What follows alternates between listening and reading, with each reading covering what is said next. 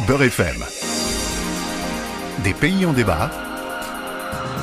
Pierre-Henri. Vous vous posez parfois des questions sur l'actualité ou l'histoire, la géographie d'un pays. Un pays en débat, c'est la possibilité, tous ensemble, de s'interroger sur le principe des libertés individuelles et collectives dans le pays ausculté. Ça vous plaît? Alors suivez-moi, nous sommes bien sur Beurre FM. أنا بنت مكة أصيلة وعشانها تشقى إيه في وقت الشدة. ما نتكة يشد بي الظهر. لاقيني عالدكة إيه فول وكاد الشعر مسقة نمبر وان هي راح تبقى كيف الجمال؟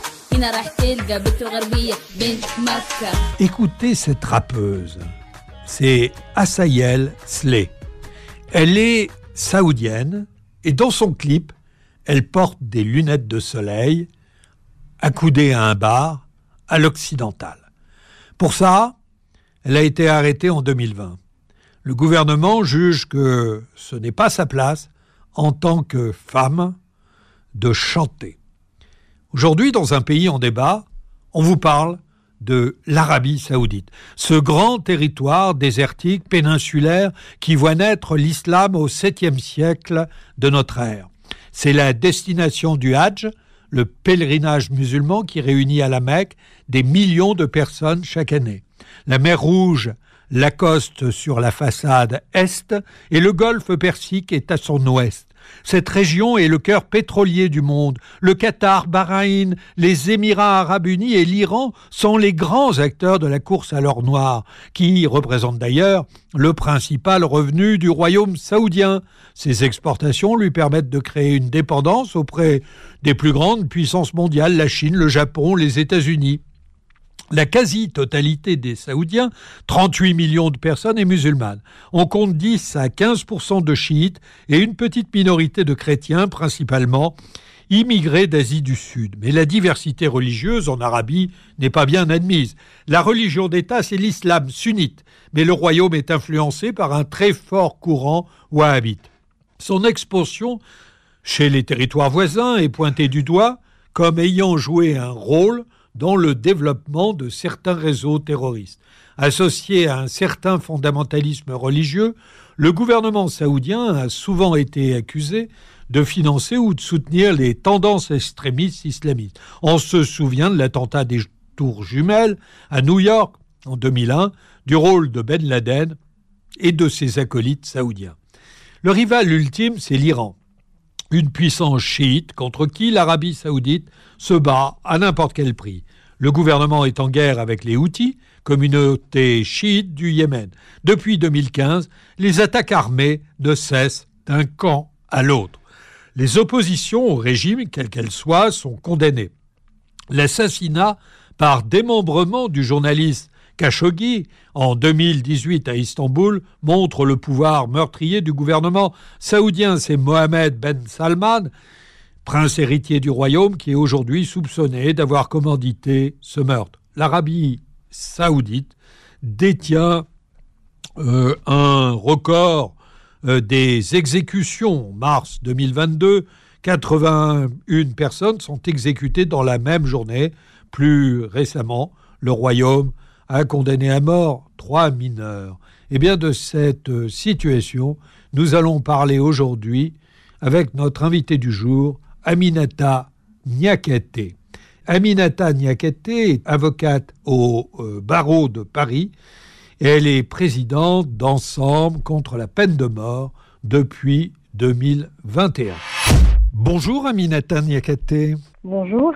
Alors vous êtes euh, présidente d'Ensemble contre la peine de mort depuis euh, 2021 et nous allons parler de la situation euh, qui prévaut en Arabie euh, saoudite.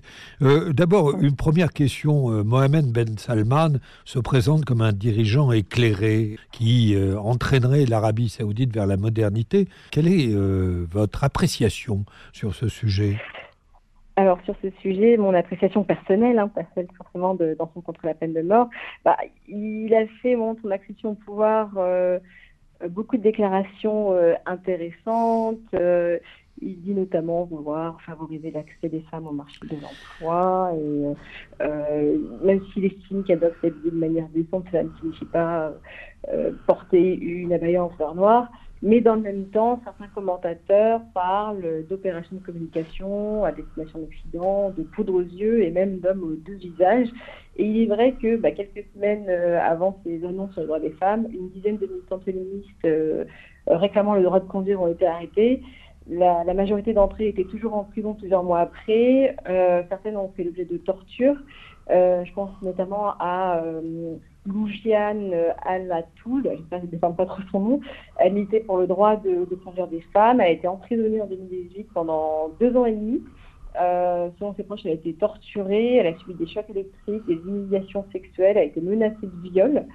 Euh, en 2019, on lui a proposé d'être libérée si elle tournait une vidéo pour dire qu'elle n'avait pas été torturée. Elle elle est donc restée en prison. C'est qu'en décembre 2020, où elle a été finalement jugée, condamnée à 5 ans de prison, dont deux avec sursis, elle est sortie qu'en février 2021. Et, euh, et aujourd'hui, elle a toujours une interdiction de voyage euh, de 5 ans au-dessus de la tête.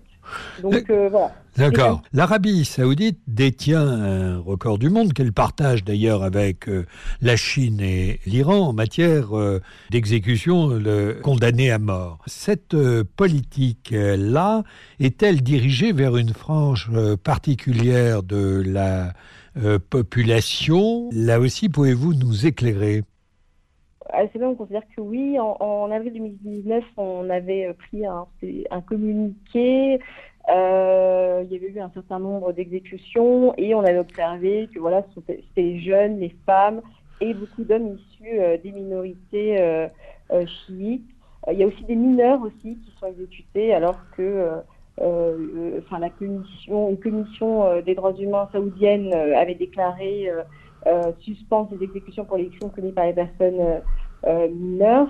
Et, euh, et puis euh, récemment, l'Arabie saoudite, alors elle a exécuté 80 personnes et parmi elles, il y avait des, étrangers et, et 41 chiites, personnes de la minorité chiite. Donc c'est effectivement une peine de mort euh, qui cible, euh, en tout cas, euh, qui discrimine une population et notamment les chiites. Oui, alors on ne distingue aucun signe d'inflexion en la matière parce que il y a encore une semaine, il y a eu des manifestations dans le nord de l'Arabie saoudite suite à l'annonce par le pouvoir saoudien de la prochaine exécution de huit adolescents. Donc, euh, quelle est l'analyse ensemble contre la peine de mort sur euh, euh, l'évolution et l'inflexion possible de l'Arabie saoudite sur ce sujet? Alors, on ne constate pas d'inflexion. Il, y, a des déclarations, mais la réalité est tout autre. L'Arabie saoudite a exécuté 120 personnes au cours des six premiers mois de 2022. Euh, et c'est près du double du nombre de personnes mises à mort euh, l'année euh, précédente au cours de la même période. Et ouais, je vous disais tout à l'heure, la Commission saoudienne des droits humains a affirmé que le pays avait suspendu les exécutions pour les crimes commis par des mineurs, mais comme vous l'avez souligné, le tribunal spécial confirme des condamnations à mort de personnes mineures au moment des faits. D'accord. Alors, est-ce que euh, Ensemble contre la peine de mort a des euh, connexions avec d'autres organisations sur le plan international pour peser, tenter de peser euh, sur le pouvoir saoudien? Alors, je ne vous cache pas que c'est très difficile. L'Arabie saoudite est un pays difficile d'accès. les défenseurs des droits humains, voilà, pour eux, c'est risqué euh, de, de, se positionner ouvertement contre la peine de mort. C'est risqué pour les journalistes, les, les avocats. Euh, toutefois, voilà, le CPM essaie quand même de travailler euh, sur ce territoire. On a fait une étude euh, sur le processus d'abolition de la peine de mort dans, les États membres de l'Organisation de la coopération islamique et l'Arabie saoudite est l'un de, de, ces États membres. donc on y observe que les processus d'abolition ils sont lents, risqués comme je vous le disais, mais il y a quand même néanmoins des raisons d'espérer parce que on voit un nombre croissant d'États musulmans devenus abolitionnistes. Donc bien évidemment l'abolition de la peine de mort n'est pas acquise, mais voilà l'intervention de parlementaires, d'acteurs de la société civile ou d'autres personnes politiques en faveur de l'abolition a joué sur ce pays-là et aura un rôle euh, décisif. Donc on continue en tout cas, nous, de, fréquenter euh, des partenaires euh, de ces pays pour avancer. Et l'étude qu'on a menée, qui démontre à travers des exemples, l'exemple précis d'États qui ont fait le choix de l'abolition, est un outil pour accompagner les États rétentionnistes ou en moratoire vers euh, l'abolition de la peine de mort et rompre avec les, idées reçues. En 2021, bah, le, eh bien... compte 57 euh, États membres euh, et 20 ont aboli la peine de mort et 12 sont en moratoire. Eh bien, merci de votre travail et c'est sur cette note d'espoir que nous allons nous quitter. Merci Aminata Nakate. Merci à vous. Un pays en débat, c'est terminé pour aujourd'hui. C'est une émission présentée par euh, l'association France Fraternité en partenariat avec Beurre FM.